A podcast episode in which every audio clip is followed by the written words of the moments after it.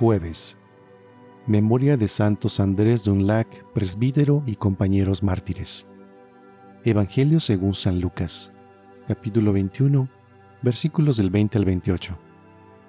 En aquel tiempo Jesús dijo a sus discípulos, Cuando vean a Jerusalén sitiada por un ejército, sepan que se aproxima su destrucción.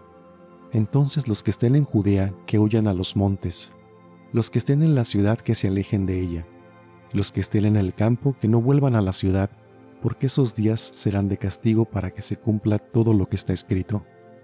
Pobres de las que estén embarazadas y de las que estén criando en aquellos días, porque vendrá una gran calamidad sobre el país y el castigo de Dios se descargará contra este pueblo. Caerán al filo de la espada, serán llevados cautivos a todas las naciones, y Jerusalén será pisoteada por los paganos hasta que se cumpla el plazo que Dios les ha señalado. Habrá señales prodigiosas en el sol, en la luna y las estrellas. En la tierra las naciones se llenarán de angustia y de miedo por el estruendo de las olas del mar.